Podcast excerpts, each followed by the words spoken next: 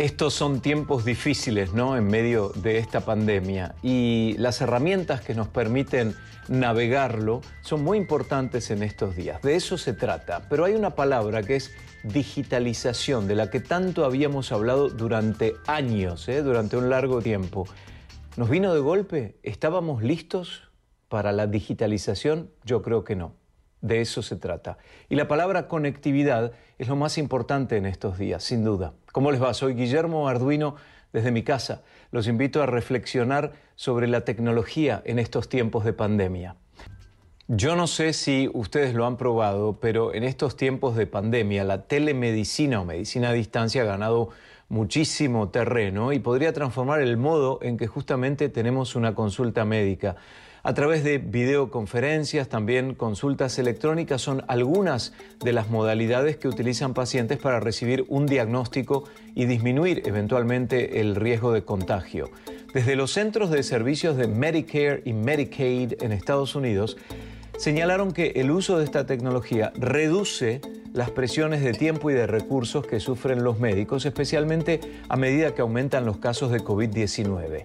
En 2019, el 76% de los hospitales del país ya habían empleado la telemedicina.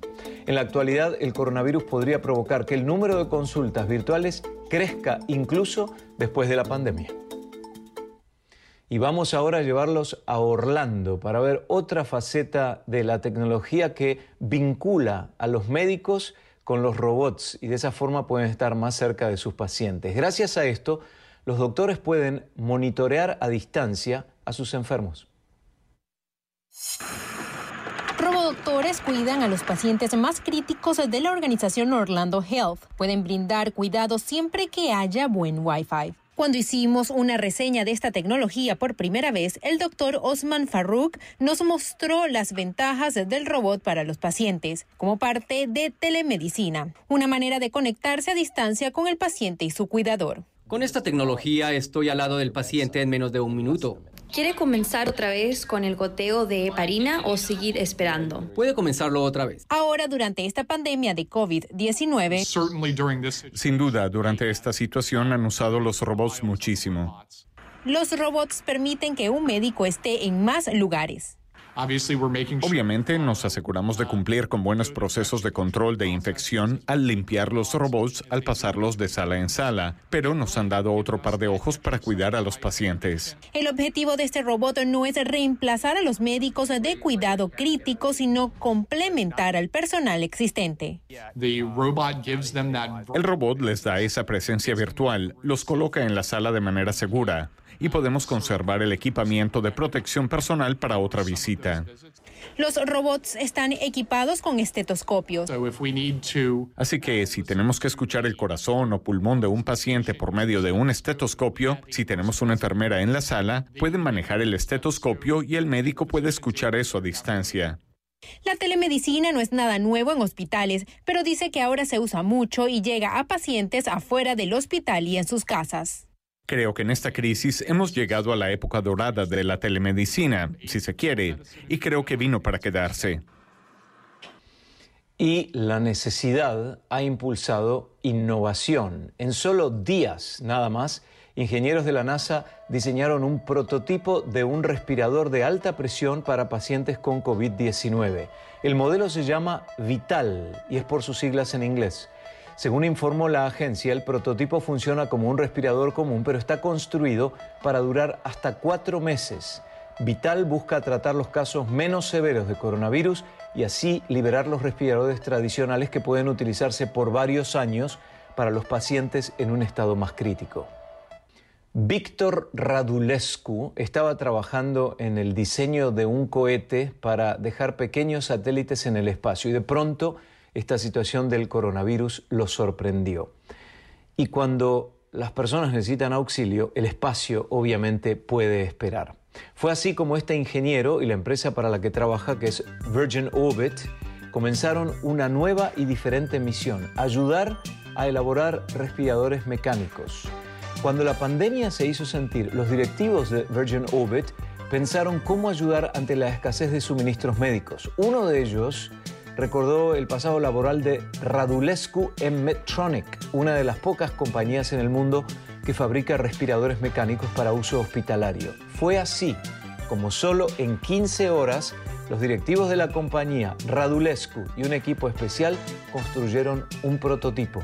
Estos respiradores diseñados por Virgin son mucho menos sofisticados que los realizados por Medtronic, pero pueden ayudar a miles de pacientes de COVID-19 cuando comienzan a perder la capacidad para respirar por sí mismos. También Tesla busca cooperar en la elaboración de respiradores artificiales y usa partes de sus vehículos para lograrlo. Sus ingenieros mostraron un prototipo que, según el fundador de la compañía, que es Elon Musk, entregará de forma gratuita a los hospitales en Estados Unidos. Y la empresa Ford no se quedó atrás, se comprometió a producir 50.000 respiradores en 100 días. Junto a 3M, otra gran empresa, unen fuerzas para satisfacer la demanda urgente para los trabajadores de la salud. Ford promete fabricar más de 100.000 protectores faciales por semana y aprovechar su capacidad de impresión 3D para producir componentes que serán usados en equipos de protección personal. Tenemos mucho más, ¿eh? Volvemos con estas empresas chinas que diseñan tecnología de rastreo para detectar a pacientes con COVID-19. Expertos en privacidad alertan sobre los riesgos de estos sistemas.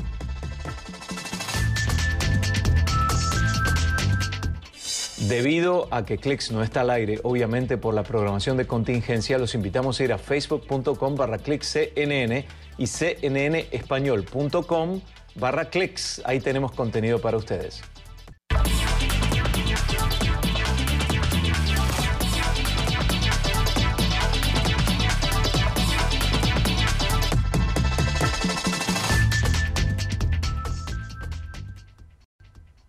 Saben que en China empresas como Alibaba están trabajando en sistemas de rastreo justamente para combatir esta pandemia. Entre las iniciativas está el tema del código QR para registrar el historial de movimiento de los habitantes, pero algunos expertos en privacidad nos advierten ¿eh? sobre los peligros de las herramientas de monitoreo. Veamos.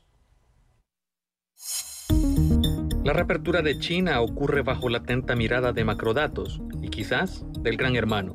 Los gobiernos locales rastrean los movimientos de cientos de millones de personas. Notamos el comienzo de este esfuerzo a mediados de febrero, al llegar a Shanghai de Beijing. Cada pasajero que llegaba debía anotar su historial de salud y de viajes e inscribirse para recibir su código de barras personal o QR. ¿Ha viajado hacia China en los últimos 14 días? No, una semana después, Shanghai había implementado sus códigos QR en la ciudad. Al ingresar a un restaurante, hotel, centro comercial, se espera que la persona lo muestre. Los dueños de tiendas y gerentes de hotel aquí en Shanghai nos han dicho, color verde significa que puede ingresar, amarillo o rojo indica que ha estado en algún lugar con alta exposición al virus y podría suponer cuarentena. Todo es parte del rastreo de contacto, un esfuerzo para rastrear y contener casos confirmados. Aquí en China se hacen las muy difundidas aplicaciones WeChat y Alipay spread of the virus, contact tracing is an essential step, and this is why uh, similar initiatives are being adopted in many places around the world. Las grandes empresas tecnológicas chinas están trabajando en otras innovaciones en medio del brote. CNN habló con Xian Shenhua de Alibaba. Es investigador de inteligencia artificial. Dice que más de 160 hospitales en China y otros en Japón utilizan el análisis de imágenes de tomografías computadas para ayudar a diagnosticar el coronavirus. Alibaba también trabaja en la secuenciación genómica, analizando el ADN del virus para ayudar a diagnosticarlo. Dicen que pueden examinar 20 muestras de manera simultánea. El gigante tecnológico también participa del rastreo de futuros focos de infección del virus. Todo le da a la empresa potencial acceso a gran cantidad de datos de salud personal, lo que crea preocupaciones sobre la privacidad. So we don't store any data, we just analyze it and then pass the result to the hospital where doctor can use it as a reference to uh, assist their own medical judgment. Pero ¿qué pasa con el gobierno? En particular, con los códigos QR. Los datos locales personales e información de salud podrían ser eficaces para contener la propagación. Pero ¿comienza China a usar la pandemia como una oportunidad para monitorear de cerca a sus ciudadanos y otros países afectados por el virus? ¿Deberían exportar esta tecnología? Los gobiernos locales que utilizan el código QR han anunciado que dejarán de usarlo en cuanto finalice el brote. ¿Quién determinará, por ejemplo, cuándo finaliza de hecho una pandemia? ¿Cuál es el punto final? ¿Cuándo deben los gobiernos o empresas realmente eliminar los datos personales y los datos de rastreo que recopilan? Por ahora, muchos aquí en China se enfocan en detener la propagación y en hacerse camino en esta nueva forma de vivir. David Colbert, CNN, Shanghai. Bueno, eh, de hecho en distintas partes del mundo las autoridades recurren a la innovación para detectar eh, los posibles contagiados y reforzar el tema del control de la cuarentena. En China, por ejemplo, la policía utiliza cascos especiales con cámaras infrarrojas que indican la temperatura de los peatones. La pueden leer ¿eh? a distancia. Según informó la prensa estatal del país, estos sensores pueden monitorear a personas que se encuentran a 5 metros de distancia. La compañía Quangchi Technologies creó estos dispositivos hechos con metamateriales livianos diseñados por el Ministerio de Ciencia y Tecnología. Según medios estatales, un robot que patrulla las calles de Suzhou, en el este de China, reta a las personas que no llevan puesta su mascarilla. Es un androide desarrollado en parte por los investigadores de la Universidad de Nanjing, que puede monitorear a más de 30 personas en forma simultánea y además es capaz de detectar si los peatones están utilizando mascarillas de protección y llamarles la atención verbalmente si no es así. No salga de casa si no es necesario. La prevención es nuestra mejor aliada. Y en México, una localidad también está haciendo uso de la tecnología para reforzar las medidas de cuarentena. En el municipio de Jojutla, en el estado de Morelos, la policía local emplea drones con altavoces para pedir a los habitantes que regresen a sus hogares y no salgan si no es necesario. Juan Ángel Flores, el alcalde del distrito, asegura que la gran mayoría sigue estas indicaciones, pero que en algunos casos las autoridades han tenido que insistir hasta 20 minutos para que se obedecieran las órdenes de distanciamiento social. Y en Honduras, las autoridades buscan también frenar el avance del coronavirus a través de la fumigación y lo hacen con el uso de drones en la vía pública. Las zonas en las que, según los expertos nos dicen, hay más riesgo de contagio están siendo desinfectadas. Vamos con Elvin Sandoval, que salió a las calles y nos muestra uno de estos operativos desde adentro.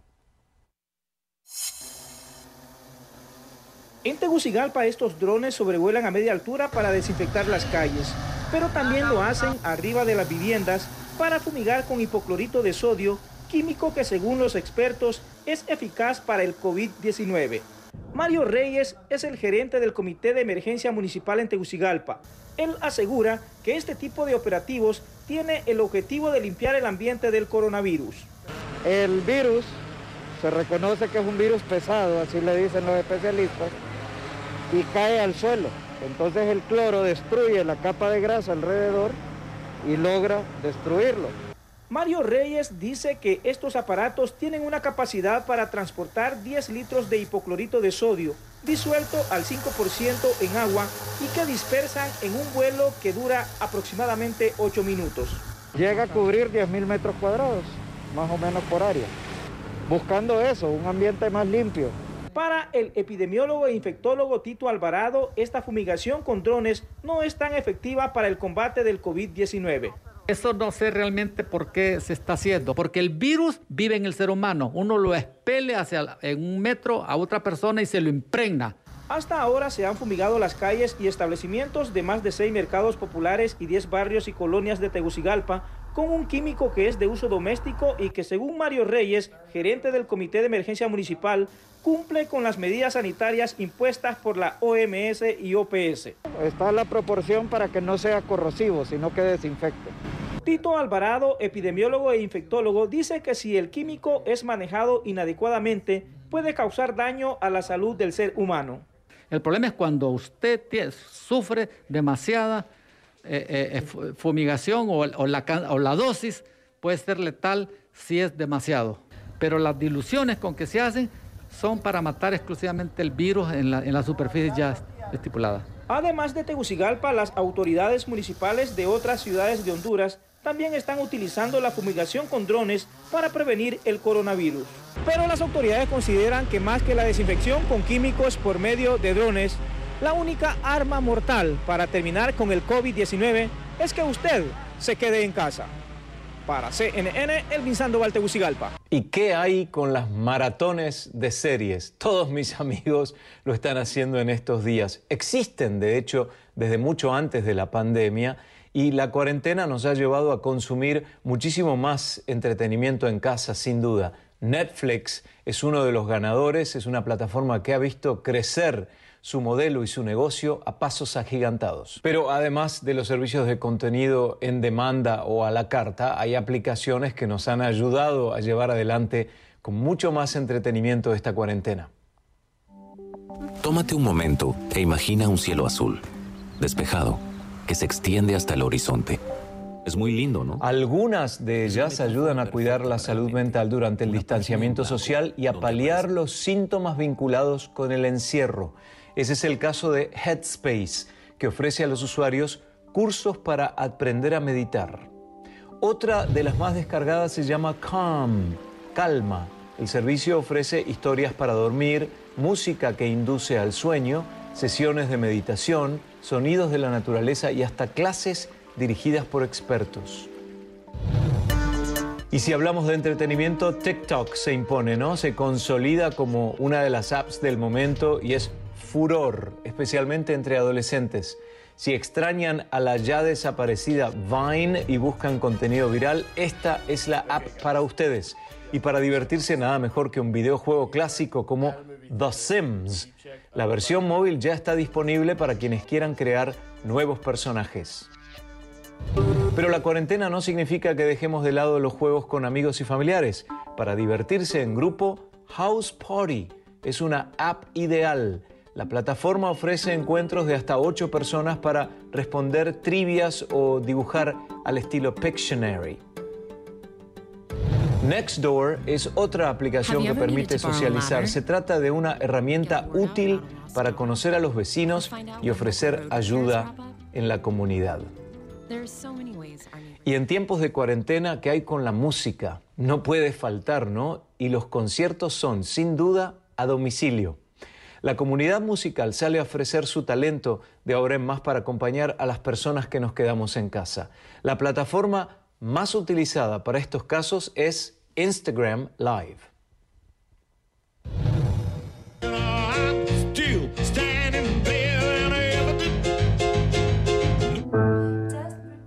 Elton John, Taylor Swift, Stevie Wonder, The Rolling Stones, Paul McCartney, Lady Gaga, Billie Eilish y otros grandes artistas, todos juntos, y lo pudiste ver desde el celular o la computadora en casa gracias a que fue transmitido online. ¿Se imaginaban alguna vez ver un show así? Hablamos de, estamos hablando del mega concierto benéfico One World Together at Home, impulsado por Global Citizen en respuesta a la crisis mundial generada por la pandemia. El concierto presentado por Jimmy Kimmel, Jimmy Fallon y Stephen Colbert recaudó casi 128 millones de dólares destinados a la Organización Mundial de la Salud.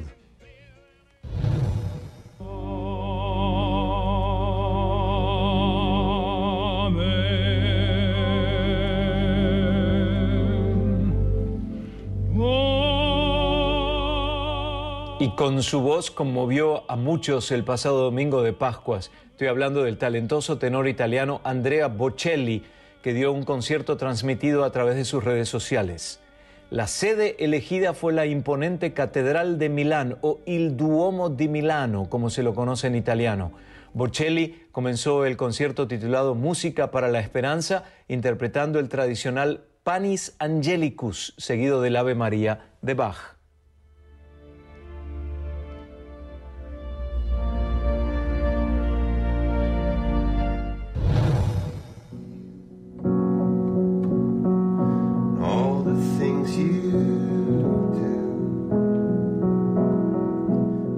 Chris Martin tuvo un desempeño maravilloso en el marco del concierto Together at Home en el show a través de Instagram Live, donde el líder, de Coldplay pudo interactuar con sus usuarios del mundo, es lo que le estamos mostrando en este momento. Él confesó sentirse nervioso por esta novedosa experiencia y también instó a otros músicos a seguir con su ejemplo.